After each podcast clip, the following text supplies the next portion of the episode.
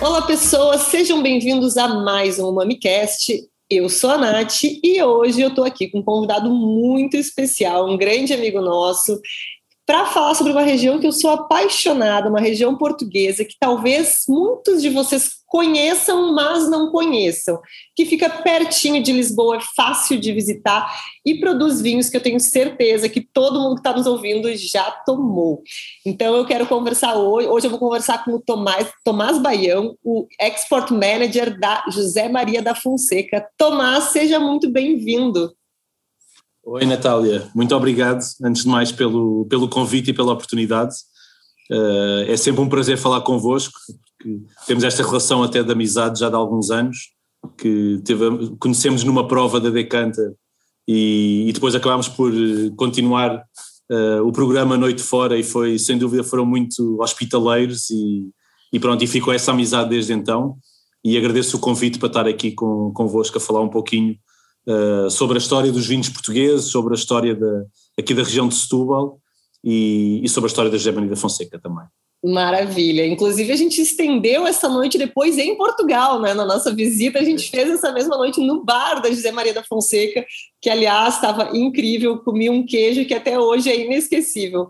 Mas a gente vai entrar nessa é parte verdade. também, porque tem muita comida boa aí na região. Bom, Tomás é. já deu uma introdução, a gente está falando aqui da região da Península de Setúbal, coladinho em Lisboa. É uma, uma visita muito fácil para quem visita Lisboa. A gente pegou um Uber e 15 minutos a gente estava na frente da José Maria da Fonseca. É muito fácil de visitar, uma região muito bonita. Tem o Parque Nacional da Rábida, tem muita natureza, muita coisa bacana para conhecer e vinhos bastante famosos também. Inclusive, Tomás, deixa eu te contar que a gente estava com uma garrafa aberta de alambre na geladeira. O Thiago acabou com ele essa semana. Por, por coincidência, a gente está falando contigo hoje e acho que faz uns dois dias que acabou a garrafa daquele alambre maravilhoso. Não foi nem algum que eu trouxe de viagem, viu? Eu ganhei de presente de aniversário no ano passado de um grande amigo do Vini. E a gente abriu há pouco tempo e ficou todo dia tomando um golinho, então maravilhoso. É, é bom, o néctar dos deuses. É o néctar dizer. dos deuses, exatamente. bom, Tomás, então vamos começar falando sobre a região, né? A Península de Setúbal é uma área com muita natureza, é uma área já bastante tradicional na produção de vinhos, né? Uhum. É, então conta pra gente como é que é a região, quais são as características da região, se tem denominações de origem por aí, o que, que a gente pode uhum. esperar da região? É, como você, como você explicou um pouquinho, uma das, uma, uma das grandes vantagens aqui da região de Lisboa em termos de, puxando agora a parte turística e a parte de, de, de da possível visita, uh, dos, quando, quando as coisas retomarem, sem dúvida que o facto de estarmos perto de Lisboa é uma grande vantagem um, eh, para nós. Uh, e a região de Setúbal, a par da região dos vinhos verdes, do Douro do Alentejo, são, é possivelmente uma das regiões mais, mais importantes aqui ne, em Portugal quer em termos de mercado doméstico, quer também em termos de exportação.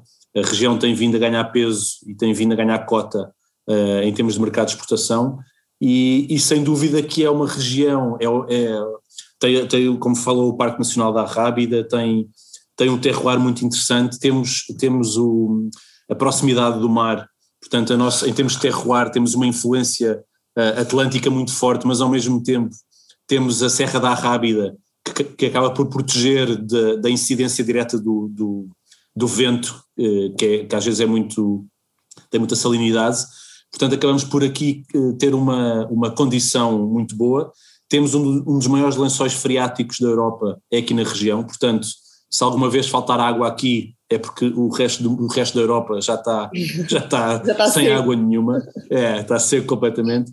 Portanto, todas estas condições e, e, e, o facto de ter uma, uma, uma o solo bastante fértil, temos solos agilocalcários maioritariamente, alguns solos arenosos também, um, portanto isso, isso permite e confere como uma das principais características aos vinhos a acidez, uh, e eu costumo dizer que a acidez é, é, a coluna vertebral de um vinho e que permite, e que permite a longevidade, portanto uh, posso lhe dizer que nós tomarmos aqui em casa, na, na Gémera Fonseca, tomarmos um periquita de 1970, 1980, uh, é, é, fácil, uh, portanto, isso, isso é, é, uma, é um bom exemplo de que mesmo um vinho uh, de, de, consumo, para nós o Periquita aqui é um vinho de consumo uh, diário praticamente, tem uma longevidade de 20, 30 anos, portanto é, é impressionante e isso, e isso é permitido realmente por causa da acidez, que é, para mim é a grande característica aqui da região, que permite termos, termos também os moscatéis, não é? já passando aqui à, parte dos fortificados, nós temos a safra mais antiga, que inclusive vocês viram, é de 1880, que temos aqui guardada. Eh, eu posso lhe dizer que já, esse infelizmente nunca tomei, nem acho que vou tomar, mas já tomei um, um moscatel roxo de 1918 uh, e é uma coisa do outro mundo. Uh, foi a única vez na minha vida que, que tive a experiência de um líquido doce e salgado. Portanto, o primeiro impacto na entrada de boca é doce e depois o fim de boca nota-se a salinidade, nota-se o salgado, é uma coisa única. Eu nunca uh, provei portanto... um vinho assim, fiquei curiosa agora com essa experiência. Inclusive, na minha próxima visita, vou querer provar um vinho desse tipo, hein? Será que Não, próximo. Vocês estiveram cá já, foi em 2018. 18. 18. Pronto, então já há três anos. Quando vierem cá novamente, fazemos uma prova. É, fazemos tô, uma prova de, de outros vou cobrar, vinhos. Vou cobrar esse convite, Tomás, vou cobrar sim, pode deixar. Não, isso é eu confesso que já a verdade é que a, pandemia, por um, por um lado, eh, deu-nos coisas boas, porque o facto de poder estar em casa sempre, não a viajar constantemente, eh, que é bom, mas às vezes também eh, é, é, era muito intenso e desgastante, mas confesso que tenho saudades, especialmente do mercado brasileiro, porque o mercado brasileiro é, é, a par da Suécia, é sempre o mercado número um para nós em termos de exportação, portanto andamos sempre entre Suécia e Brasil, portanto é um mercado muito importante para nós e sem dúvida que, que o visitar o mercado ajuda. Eu costumo dizer que quem não é visto não é lembrado, portanto se a pessoa não vai aos, aos locais é mais facilmente as pessoas se esquecem. Uh, mas independentemente disso, uh, a performance das nossas, dos nossos vinhos aí no mercado brasileiro continua bastante bem. Tu mencionou né, o, o, moscatel, os moscatéis fortificados. E quando a gente pensa em vinho fortificado, quem não é muito desse meio do vinho, pensa em vinho do uhum. Porto, acha que só existe vinho do Porto. E, na verdade, eu já falei bastante aqui em outros episódios, quando a gente falou de vinho doce.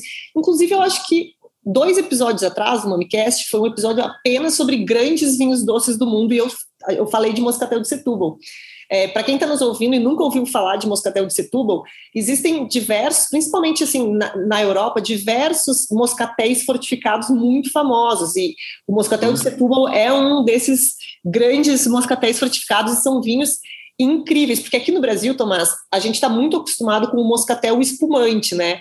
É, então a gente não ouve falar tanto do moscatel fortificado, mas é, sempre que eu encontro algum moscatel fortificado bacana, assim, com preço bom, eu gosto de postar no, no nosso Instagram, porque é um estilo de vinho que eu adoro, que a gente sabe que é, combina com muita coisa, que é muito agradável e que quase pouca gente conhece, assim, não é não está muito habituado aqui no Brasil. E eu acho que é, é, incrível, é uma boa, é uma boa sobremesa. Ele não precisa nem acompanhar a sobremesa, né? Ele já é a sobremesa. É, é. Então, conta para gente quais são as denominações de origem ou as sub-regiões importantes para a produção de vinho aí na Península de Setúbal. É, temos, nós, em termos de, de, regiões, temos a região de uh, Península de Setúbal, depois temos Palmela também, uh, que são basicamente as duas principais uh, dominações. O caso do Moscatel de Setúbal é um, é um DOC desde 1907, portanto estamos a falar já há 114 anos. Uh, e sem dúvida que foi que é um dos grandes uh, estandartes uh, da, da região, uh, porque para, para produzir um moscatel de Setúbal tem de se ter uma propriedade na região, é um bocadinho como champanhe, para fazer um champanhe tem de ser na região de champanhe, um, e sem dúvida que, pronto, sendo um, sendo um vinho fortificado, acaba por não ser um consumo massivo, como é um vinho tinto ou um vinho branco, um, mas sem dúvida que teve, tem sido um bocadinho a hidden gem, portanto, a preciosidade escondida. Uh, claro que o vinho do Porto é, é pronto, é, é, o vinho do Porto pôs Portugal no mapa desde há muitos anos, portanto, nós devemos muito ao vinho do Porto pela, pela notoriedade que o vinho português tem, mas sem dúvida quer o vinho, quer o moscatel de Setúbal, quer o próprio vinho da Madeira também, são sem dúvida os três grandes fortificados. o moscatel de Setúbal é, é aquele que é mais recente no conhecimento do consumidor, mas que tem, tido, tem vindo a ter uma performance muito boa e para mim, a minha, a minha modesta opinião, uh, e, e, tentando não ser suspeito porque trabalho na região, eu acho que o Moscatel de Setúbal é a combinação do melhor do vinho do Porto com o melhor do vinho da Madeira, que é, tem, tem, um, tem um equilíbrio muito bom entre a doçura do Porto e a acidez do vinho da Madeira. Portanto, enquanto que o vinho do Porto, para mim, eh, estou a falar já um bocadinho opinião pessoal, é muito doce, portanto uma pessoa toma uma taça ou duas e já não consegue mais. Uh, o vinho da Madeira tem acidez às vezes muito uh, exuberante, portanto a pessoa também não. E o moscatel acaba por ser a combinação e facilmente, uh, posso dizer com, com um amigo ou dois, bebo uma garrafa de moscatel, fácil. Posso portanto, dizer que eu também. Você também, acredito que sim. portanto, é sem dúvida, é sem dúvida um vinho que tem, que tem vindo a ganhar cota também.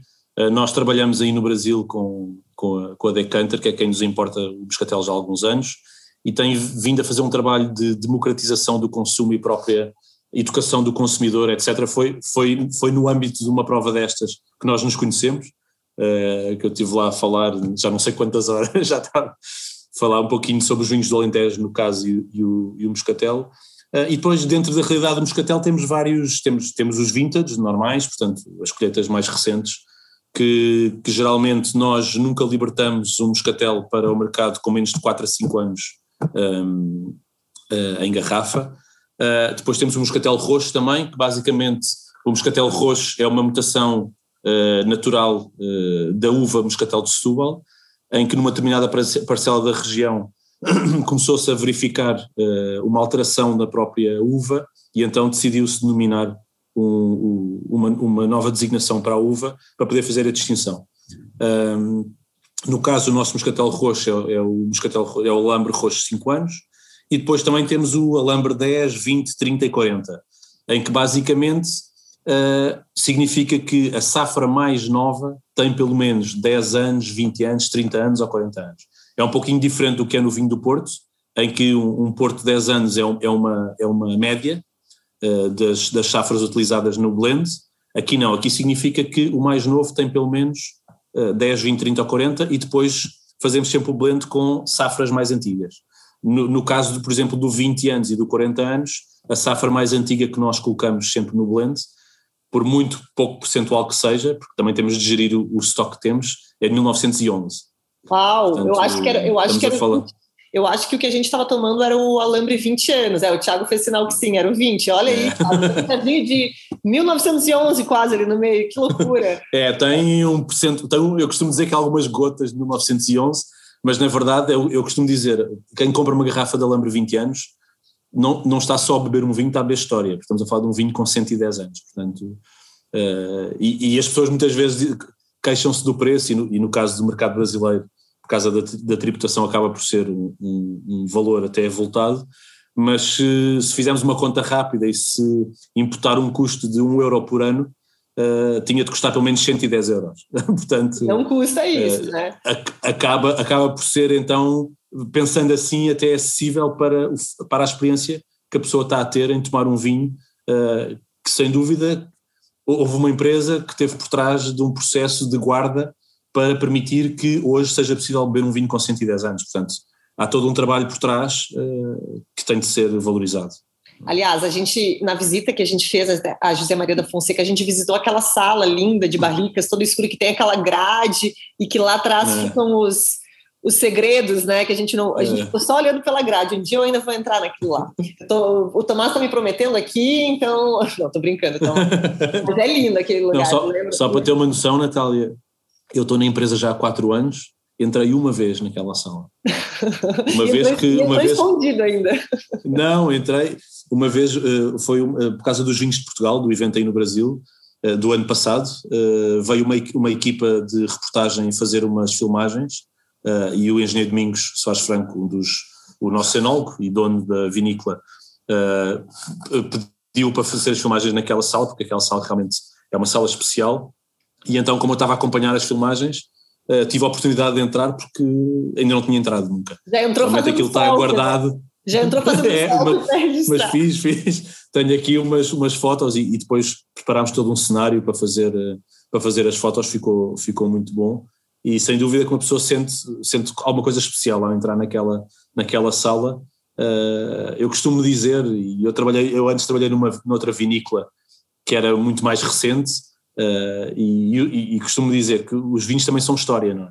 E, e, no caso, e no caso da José Maria da Fonseca, a história que nós temos por trás, sem dúvida que facilita, entre aspas, não é? Eu costumo dizer que facilita, mas não é tudo, facilita o, o, o vender os nossos vinhos e o promover as nossas marcas.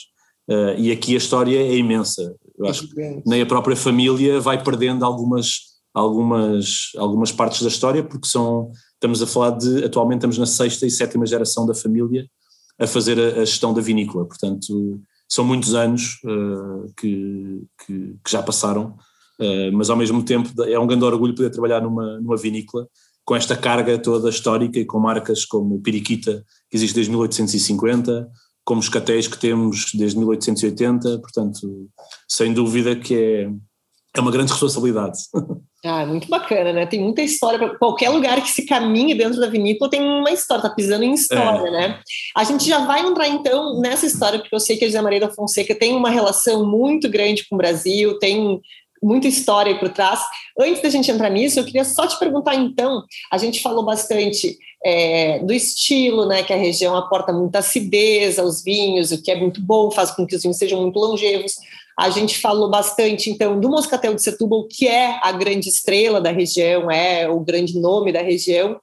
É, o Moscatel Roxo, que inclusive, quando eu vi pela primeira vez, eu fui pesquisar, porque eu não fazia nem ideia. Eu pensei, o que, que é isso? Novo estilo de vinho? Aí eu fui descobrir que tem pouquíssimo, tem cerca de 40 hectares no mundo dessa são uva. Cinco, é, são cinco, é, agora atualmente são quase 50 hectares e teve, e teve praticamente extinta, portanto foi a quinta geração da família que na altura decidiu uh, recuperar e, e fazer a, a, replantação, portanto conseguiu fazer, fazer alguma recuperação da, da, da casta e, e atualmente estamos a falar Moscatel de Setúbal uh, ultrapassa os mil hectares de produção na região e Moscatel Roxo são praticamente 50, portanto veja a relação, uh, de, a diferença é muito, é muito grande, daí que eh, muitas vezes as pessoas, o moscatel roxo é sempre mais caro que o moscatel de Setúbal, porque sem dúvida que, é muito raro, o né? volume faz o preço, não é? é? É, uma coisa muito mais, muito mais exclusiva, portanto acabamos por ter custos de produção mais, mais elevados se a gente for pensar, 50 hectares é, é quase é um, jardim grande, assim. Quando gente é, nós ter, e, e, então aí no Brasil, não é? Diz, ah, uma fazenda, uma fazendazinha 1500 hectares. Exatamente, imagina, é. 50 é muito pouco.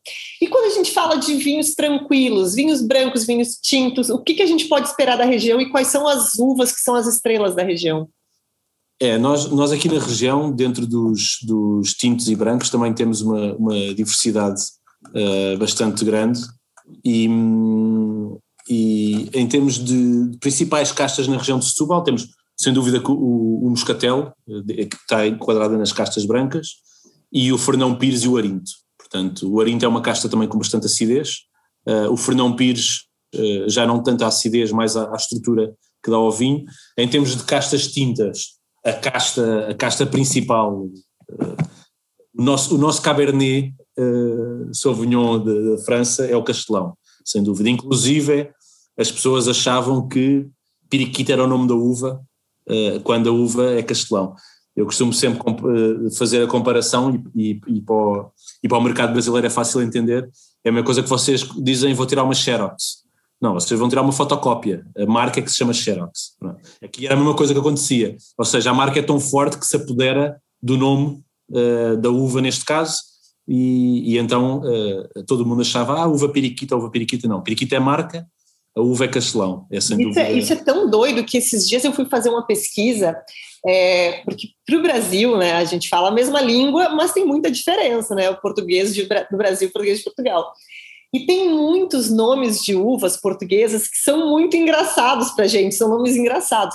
E eu estava fazendo uma pesquisa das uvas com nome, nomes mais engraçados, e todo lugar aparece periquita e, entre parênteses, castelão. Já castelão. chega a sair nos sites, assim, como sim, um sinônimo. Sim, sim, já, a marca periquita já basicamente virou sinônimo da uva, o pessoal já coloca no, como se fosse mesmo. É, e inclusive há, há, há vinhos de outros produtores, eh, vinhos mais antigos, que no, que no, no contrarótulo, na etiqueta, diz periquita. e, no, e nós tivemos, nós já não me lembro em que ano é que foi, mas tivemos junto do IVV provar que nós temos o registro de marca da marca Periquita, que Periquita é marca e é nossa, uh, porque o próprio IVV tinha dúvidas sobre a origem da, da uva, portanto que loucura. É um bom, eu costumo dizer que é um bom problema, porque é um bom problema, é um bom marketing, né? É, tá todo é, mundo fazendo marketing da Periquita. exatamente. E, que, que a gente é, e além, de, além do Castelão, temos, temos também a Toriga Nacional, pronto, a Toriga Nacional acaba por ser um pouquinho transversal a grande parte das, das regiões em, em Portugal, uh, e depois temos também a Cirá, é muito comum aqui, e o Aragonês, uh, portanto o Aragonês que é, é o mesmo que Tinta Roriz no, no norte, ou Tempranilho, por exemplo, em Espanha. E, portanto, são assim as uvas uh, principais que temos aqui na, na região de Setúbal, uvas tintas.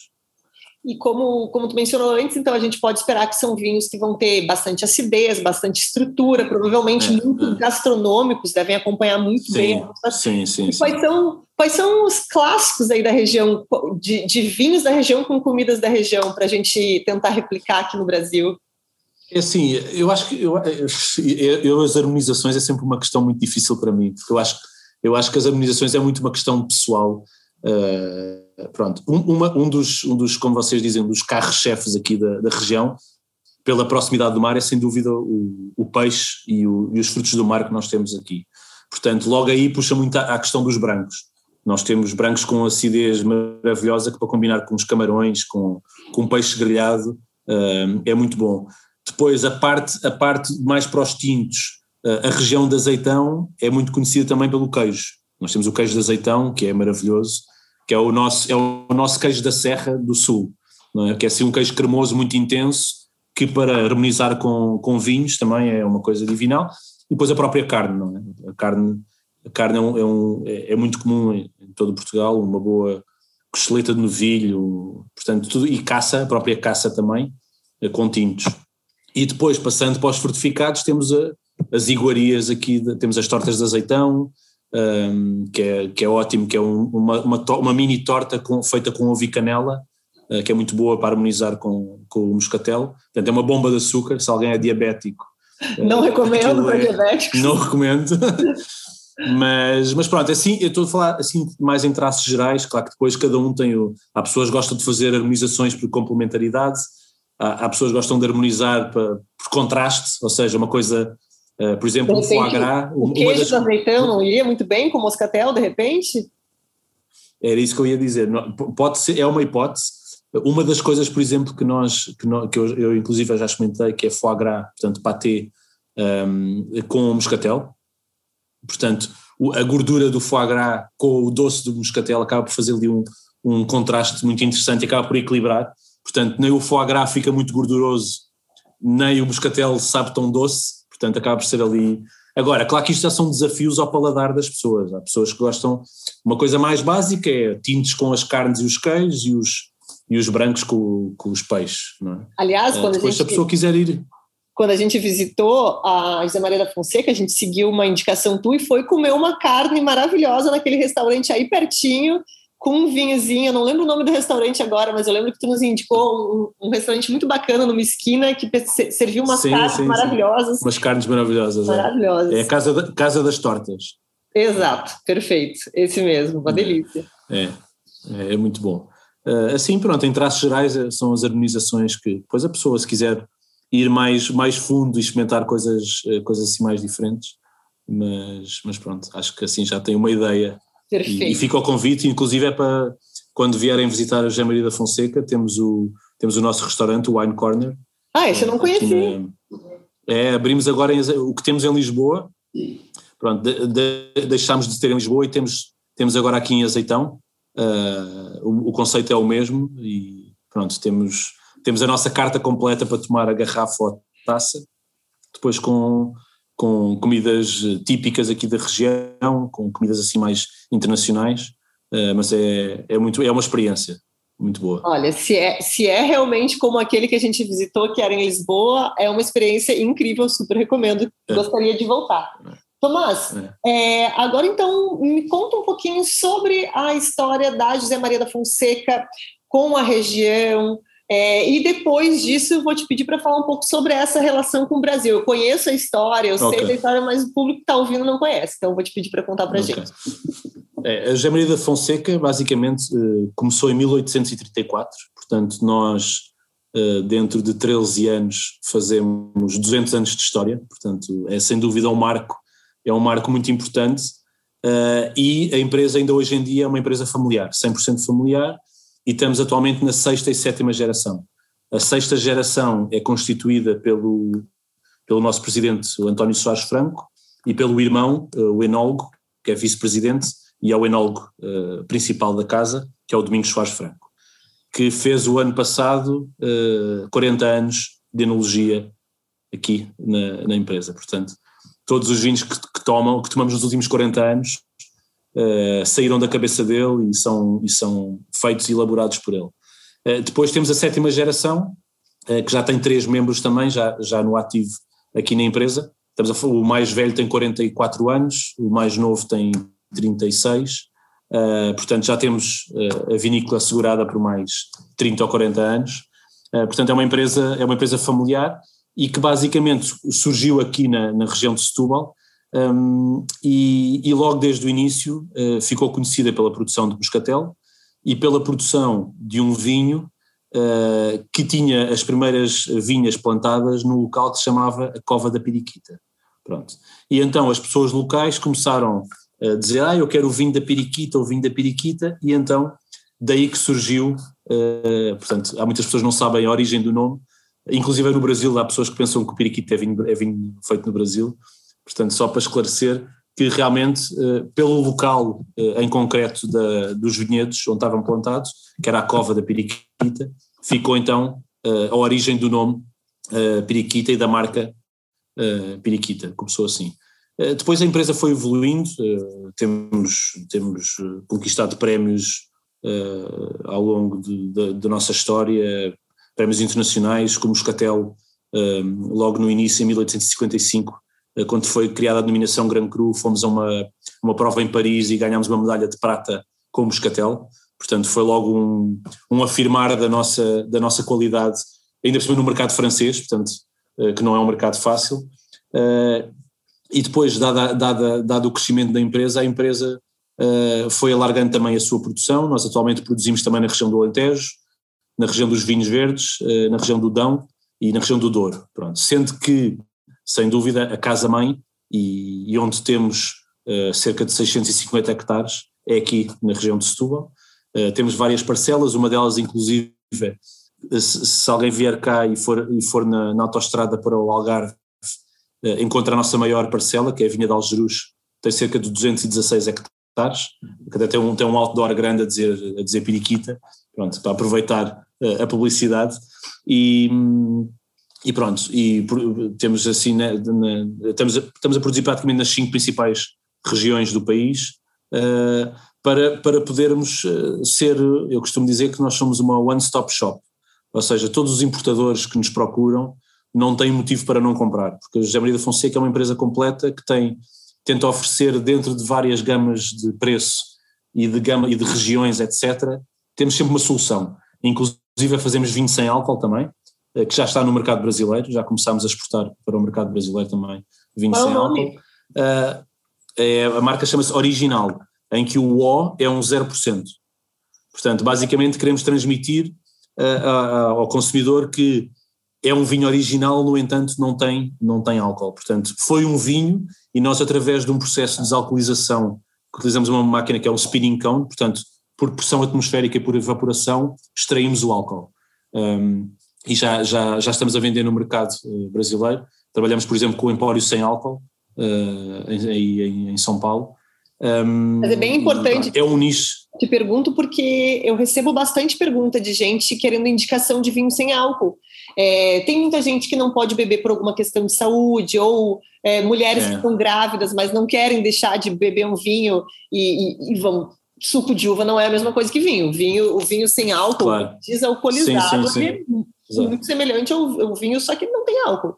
Ele é feito pelo mesmo sim, processo. Sim, sim. Então, e não é uma bebida que a gente encontra com tanta facilidade ainda aqui. Então, quando tu falou, diz, me dá o nome que eu já vou anotar aqui para quando me pedirem indicação, eu já indico. É, é, se quiser, siga, por exemplo, no Instagram do Empório Sem Álcool, que tem bastantes seguidores, tem, tem lá a comunicação de, de, de, da marca e trabalhamos também com o supermercado Oba, uh, que também tem, também tem os vinhos, basicamente tem, são os tem dois um na minha rua de casa, tem um oba na rua da ah, minha é? casa. Uhum. Então, olha, então procure. Já, já vou procurar. Que, que deve, é.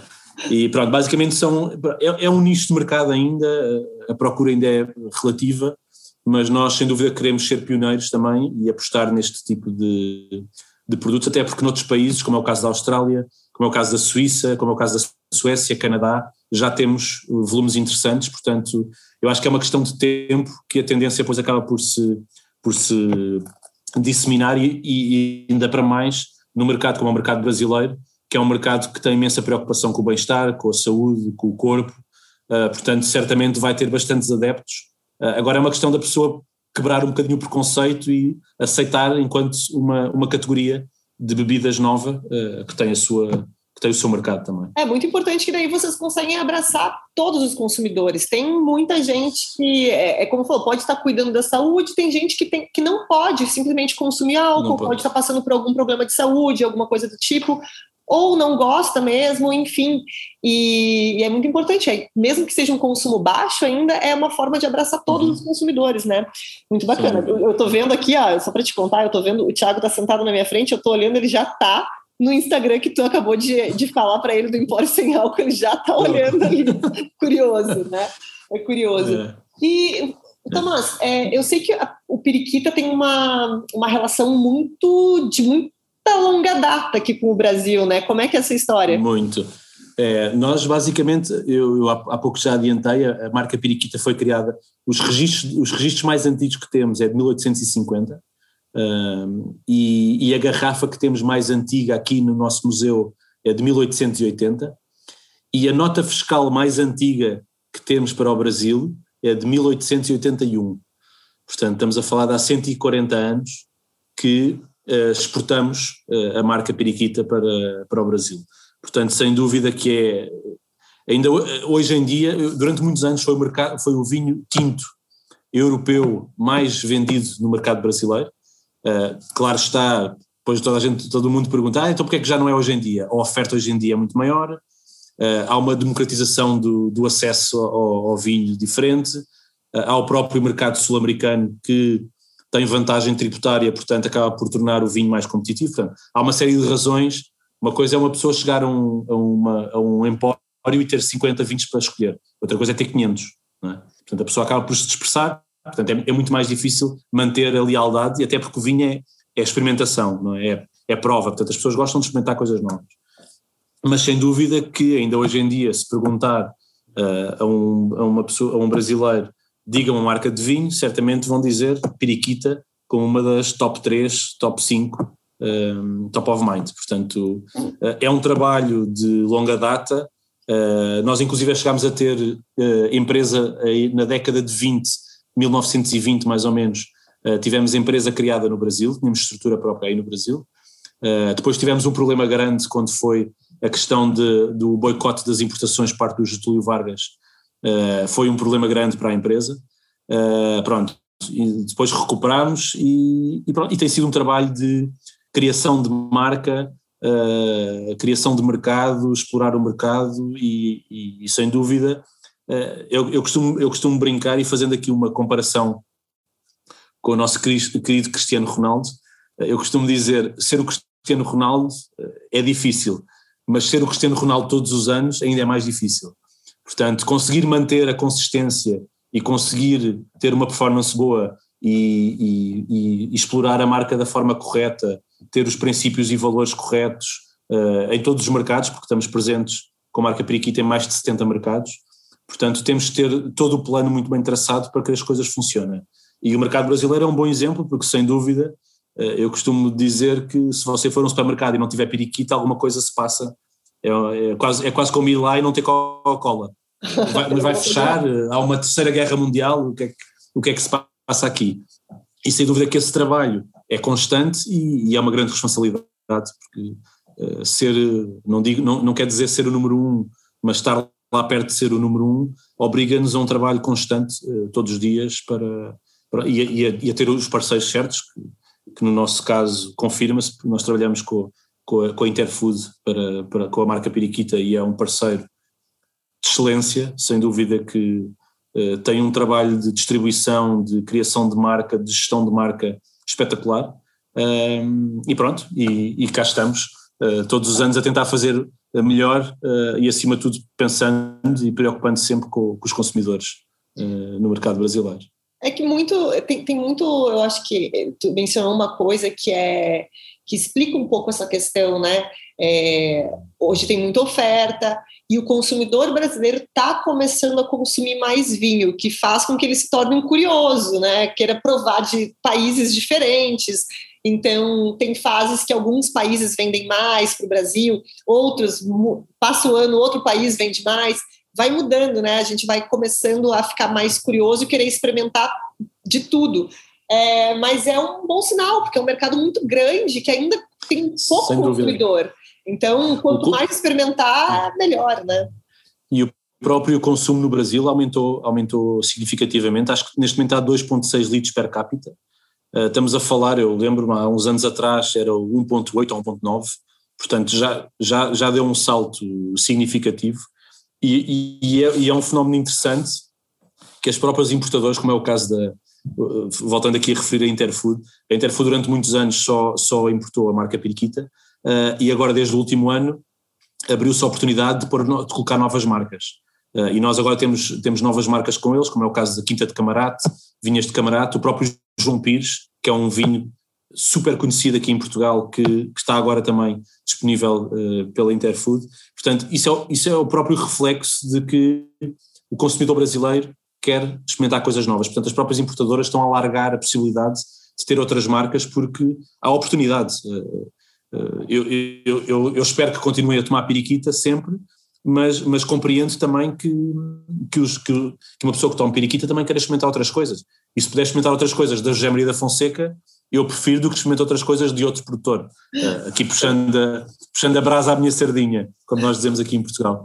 Uh, mas, mas sem dúvida que é um sinal de que realmente uh, costuma, está-se a descomplicar o consumo de vinho, é uma palavra que nós usamos bastante até no nosso, no nosso Instagram do Periquita BR, é descomplicar, porque sem dúvida o vinho é um, é um o vinho a pessoa gosta ou não gosta.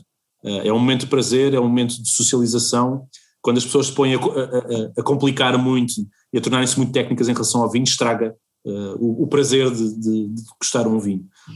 Portanto, isso é, é, acima de tudo, com essa democratização do acesso ao vinho, uh, sem dúvida que as pessoas vão ter melhores experiências e vão querer uh, consumir cada vez mais, sempre de forma moderada, claro. E é, e, é, e é, normal, né, quando a gente pensa, a pessoa conhece a José Maria da Fonseca através da periquita, gosto desse vinho, o que mais eles fazem? Quero provar o resto. Exatamente. É bacana que tenha mais mais opções no mercado também, até porque a pessoa às vezes quer comprar um vinho mais caro, da mesma vinícola, que já sabe que é bom, se esse vinho que eu estou comprando aqui é bom, quero procurar um vinho mais caro para presentear alguém, então é bacana ter esse, uhum. essas opções todas da, da José Maria da Fonseca aqui. É, Tomás, e quais são... Eu adoro fazer essa pergunta, tá? É, tem novidade vindo por aí? Alguma coisa secreta que a gente possa tornar não secreta aqui no episódio? Alguma coisa que a José Maria Fonseca está querendo uma região nova que está indo explorar, um estilo novo que está colocando a mão, uma bebidinha diferente. O que, que tem para nos contar aqui de segredo?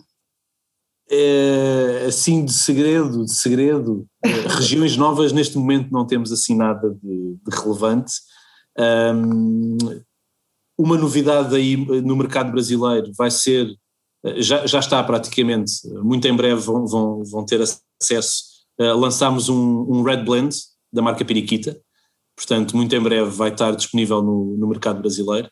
Uh, além disso, além do, do Periquita do Red Blend, uh, também levámos, levámos para, para o Brasil o Periquita Superior, portanto, o nosso topo de gama, e o Periquita Clássico. Periquita Clássico é, um, é, uma, é uma marca que só é lançada de quando em vez, quando o, o engenheiro Domingos Soares Franco entende que a safra é muito boa. Uh, portanto, o Periquita Clássico vai estar também disponível aí. Uh, em breve, possivelmente, não, não poder adiantar grande coisa, poderemos ter novos formatos para apresentar o nosso vinho. como sabem, há, há, tendências mundiais de utilizar outros recipientes para, para vender vinho, portanto, é uma possibilidade, estamos a analisar, querendo nós, um dos desafios que nós sempre temos é nós somos uma empresa antiga, mas não queremos ser antiquada. Portanto, temos de seguir as tendências do mercado e temos de estar atentos. Uh, portanto, estamos também a analisar. Um, lançámos também dentro da marca Lancers, por exemplo, uh, que é uma marca que também está aí disponível no mercado brasileiro, lançámos um, um, um branco doce uh, e uma sangria tinta. também lançámos agora muito recentemente, portanto, possivelmente em breve estará também no mercado brasileiro. Um, e pronto, assim que eu tenha assim, novidades. Que é tem que, assim, possa falar, né? Porque eu tô. Eu tô vocês sabem que a gente grava o, o podcast quando a gente está falando com uma pessoa que está longe da gente, né? O Tomás está lá em Portugal, estou aqui no Brasil a gente está gravando com o vídeo ligado. E a cara do Tomás, enquanto ele tenta falar as coisas sem falar demais, é ótimo, assim, quase se contorcendo. Eu estou tentando não falar o que eu não posso, mas eu adorei, tem bastante. Não, posso, posso, posso revelar aqui mais uma coisa? Eu estava a pensar se podia, se não podia, sendo honesto convosco. Uh, fizemos uma parceria, infelizmente, pela pandemia. Uh, como vocês sabem, o, próprio, o cinema está um bocado em stand-by, portanto, tudo o que é lançamentos de filmes, etc., está, um, está um pouco parado, mas, mas isto já é público e nós fizemos uma parceria, não sei se conhecem o filme o Kingsman, uh, Sim. que é, pronto, houve o Kingsman 1, o Kingsman 2 e basicamente em todos os filmes eles fazem sempre uma alusão, fazem bastantes alusões a produtos. No caso do 1, se não me engano era um whisky, uh, já não me lembro qual é era a marca, pronto, e no caso do, do Kingsman 3, que já foi, era para ser lançado em fevereiro de 2020 depois adiou para agosto de 2020, depois adiou para março de 2021 e agora adiou para dezembro de 2021 e vamos ver o que é que vai acontecer. Mas uh, ficam a saber do, que um dos produtos que vai constar é um moscatel nosso de 1919, Uau. que é o Kings, Kingsman Century Edition, uh, que é um moscatel de 1919 porque o filme passa-se na altura da Primeira Guerra Mundial e então uh, o produtor convidou-nos para fazer parte do filme e então fizemos um produto especial, um, alusivo, uh, produzimos 500 garrafas deste Moscatel 1919 e é uma coisa top uh, que vai estar e vai, e vai aparecer o, o, vai aparecer no filme o, o, produto, portanto. E esse produto especial vai estar à venda também essas 500 garrafas ou vai ser mais? Tá, sim. Não, não, estão à venda, estão à venda. Temos aqui à venda a nossa loja, inclusive tem alguns clientes, por exemplo, posso-vos dizer que o mercado asiático e o mercado coreano em específico é, é um mercado que vive muito da, do, do cinema e, e, o meu cliente da Coreia já tem uma pré-reserva de umas quantas garrafas, a Suíça já me comprou duas garrafas também, estamos a falar de um produto, eh, aqui em Portugal vai, o PVP, o preço de venda ao público é cerca de 1500 euros uma garrafa, portanto vai ser um produto bastante. É, é, é dói, numa faixa dói, de preço. Dói, mas vamos é. tentar entender que é um produto da, é uma período coisa da, única. Da Primeira Guerra Mundial, né, gente? Então é. é e então, vamos ver, vamos ver, eu, eu ando a assediar o senhor Adolar da Decanter para ver se, se quer ter uma garrafa aí. Uh, pronto, imagino uma garrafa destas no Brasil vai custar, não sei, alguns 30 ou 40 ou 50 mil reais, mas quem sabe pode, pode ser que, que faça sentido. Uh, mas pronto, mas como, mas como o, o, o, o filme tem, tem vindo a ser adiado constantemente, uh, também os próprios clientes não querem estar a, estar a, a investir o dinheiro e ter o dinheiro parado, porque, porque enquanto o filme não sair, as pessoas não vão ter aquela curiosidade, ah, eu vi, eu vi o Moscatel no filme, quer comprar a garrafa. Portanto, eu também percebo que para já é uma coisa um bocado uh, precipitada, uh, mas pronto, mas é, mas é, para nós é muito importante, acima de tudo, o reconhecimento da produtora, estamos a falar de um filme de Hollywood, não é? Uh, o reconhecimento da produtora em nos convidar para fazer parte do filme, e para nós é uma montra espetacular poder mostrar um produto nosso ao mundo inteiro num filme desta qualidade, portanto é, é assim agora, também uma coisa, portanto convido todos a ver, eu, a ver o filme quando sair. Eu acho que eu não vi o dois, viu? O um eu sei que eu vi, o Thiago deve ter visto, o Thiago viu. Eu não sei nem porque eu pergunto, eu estou olhando para ele. Ele assiste três filmes por dia, então não tem filme que ele não tenha visto ainda. É, ele disse que ele, eu nem perguntei e ele já fez assim. Eu só faz assim. Só faz joinha, já, já sei que viu, eu só vi o um. Mas vou ver o dois, então vou esperar o três para ver esse, esse, essa estreia é. no cinema. Eu tá, tá, tá planeado, se não me engano, é dia 21 de dezembro. Agora não sei se, se vão mudar entretanto ou não. Acho eu, eu quero acreditar que não, que dezembro. Ah, chega de adiar, né? Chega de adiar. Vamos, vamos assistir logo, vamos ver esse, esse filme é. no cinema logo, né? essa estreia cinematográfica, é. desde o ano passado esperando isso. Sim, nós. Não, é que isto foi um mega projeto aqui internamente para desenvolver, porque o packaging da garrafa é uma coisa toda bem feita, a garrafa, coisa, a tampa, tudo foi, foi pensado ao pormenor e, e temos o, o produto aqui feito e parado. Uh, pronto. A ansiedade é, vai batendo, também... né? A gente vai lá e é. nunca esperei tanto por um filme na minha vida, mais ou menos assim, né, Tomás? Bom, Tomás. Um eu, eu te enchi de pergunta, mas eu acho que a gente conseguiu passar bem né, para o pessoal é, o que é a região da Península de Setúbal, os vinhos uhum. maravilhosos que podem encontrar aí. Como eu falei lá no início, é uma região muito fácil de se visitar para quem vai a Lisboa.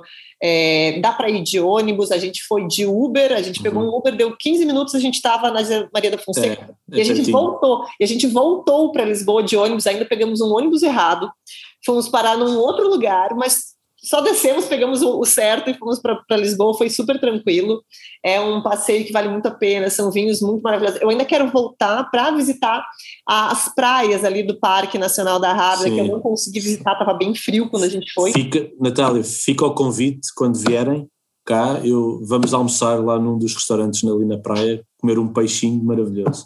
Fica quero, quero provar feito. o. Eu ainda quero provar o Percebes, que eu não conheci o Percebes ainda. E... Okay. Eu, amo, eu amo o nome dessa, desse fruto do mar, eu amo e eu não provei ainda. E parece um dedo, eu acho genial. É. Eu quero muito provar. É. Então, a gente, quando for de novo, é, quando tudo liberar, quando a gente puder viajar, tiver vacinado, bonitinho, a gente vai, vai para Lisboa, o Thiago visita a família, a gente te visita, gente vai, vai comer esse peixinho na beira da praia e provar essas novidades aí da José Maria da Fonseca que eu ainda não provei. Fica, fica combinado, há sempre novidades, aqui há sempre coisas boas. Então, Tomás, é, para quem ainda não segue a José Maria da Fonseca, qual é o Instagram da marca? É José Maria da Fonseca Vinhos e tem, e tem Pronto, essa é, é, a página da, daqui da vinícola e tem temos uma página específica da marca Periquita, que é o Periquita BR, eh, que também podem seguir e tem lá todas as novidades. E em breve, possivelmente, aqui revelando mais uma novidade, uh, possivelmente vamos passar a ter também uma página José Maria da Fonseca BR. Oh. referente ao Brasil, a atividade que temos no Brasil, porque é um mercado muito importante para nós e, e e já justifica, até pelas marcas que temos agora já no mercado, temos praticamente todas as marcas, uh, já justifica termos uma página não só da marca Periquita, mas também uh, alusiva às outras marcas, portanto, mas para já Periquita BR e José Maria da Fonseca Vinhos. Pronto, e assim estão a par todas as novidades. Perfeito. Sigam mesmo a página, a gente tem bastante vinho bacana, tem bastante coisa bacana, vocês vão, ter, vão poder conhecer um pouquinho melhor a região. E quem estiver nos ouvindo, quando for a Lisboa, vamos lá fazer uma visita para o Tomás. Quer dizer, talvez o Tomás não esteja lá, né? Mas vamos lá fazer uma visita na. Mas se tiver, eu faço sempre questão, sempre questão de dar um oi e passar. Perfeito. Tomás, eu adorei bater esse papo contigo, matar um pouco a saudade, Obrigado. me atualizar. Saudades, é verdade. Me atualizar desse monte de novidades que eu nem sabia que estavam acontecendo. É, espero te encontrar em breve, o Thiago também. Eu é, também. Para a gente fazer essa visita de novo, porque já faz tanto tempo, né? Passa rápido. É verdade. É, é, tempo voa. Então é isso. Muito obrigada pelo teu tempo, pela tua disposição. Obrigado eu. Um monte de pergunta. E se quiser deixar algum recado final para quem está nos ouvindo, fica à vontade. Siga, pronto, agradeço muito vosso, o vosso tempo e espero que tenham gostado. também dou os parabéns ao Tiago e à Natália pelo, pelo magnífico trabalho que fazem no mundo do vinho, uh, também pelos vinhos portugueses e não só. Uh, portanto, é sempre bom ter estes embaixadores de, de, de, do vinho português também pelo mundo fora, portanto agradeço e dou a maior força enquanto produtor de vinho e enquanto amigo eh, que continue o vosso projeto e, e pronto, espero que em breve possamos estar juntos e fazer um brinde os três e matar as saudades eh, e, e celebrar a vida. E comer muito queijo de azeitão. E comer muito queijo de azeitão. Então tá bom. Um, é, um abraço grande. Obrigada, Tomás. Pessoal que está nos ouvindo, espero que tenham gostado do episódio. Se ficou alguma dúvida sobre a região, ou sobre os vinhos da José Maria da Fonseca, vocês podem mandar para a gente. O que eu puder responder, eu vou responder. O que eu não souber, eu vou mandar para o Tomás, daí ele se vira com a resposta. Não esqueçam de seguir os dois perfis que ele acabou de indicar, da José Maria da Fonseca Vinhos e Periquita BR. E é isso. Espero que tenham gostado. Nos vemos na próxima sexta-feira, ao meio-dia. Um beijo e até a próxima.